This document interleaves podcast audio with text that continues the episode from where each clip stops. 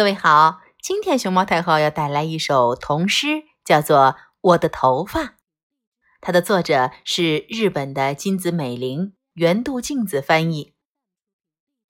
我的头发，我的头发亮亮的，因为妈妈常常抚摸它。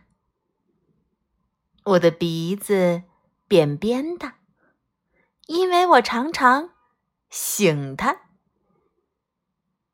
我的围裙白白的，因为妈妈常常洗它。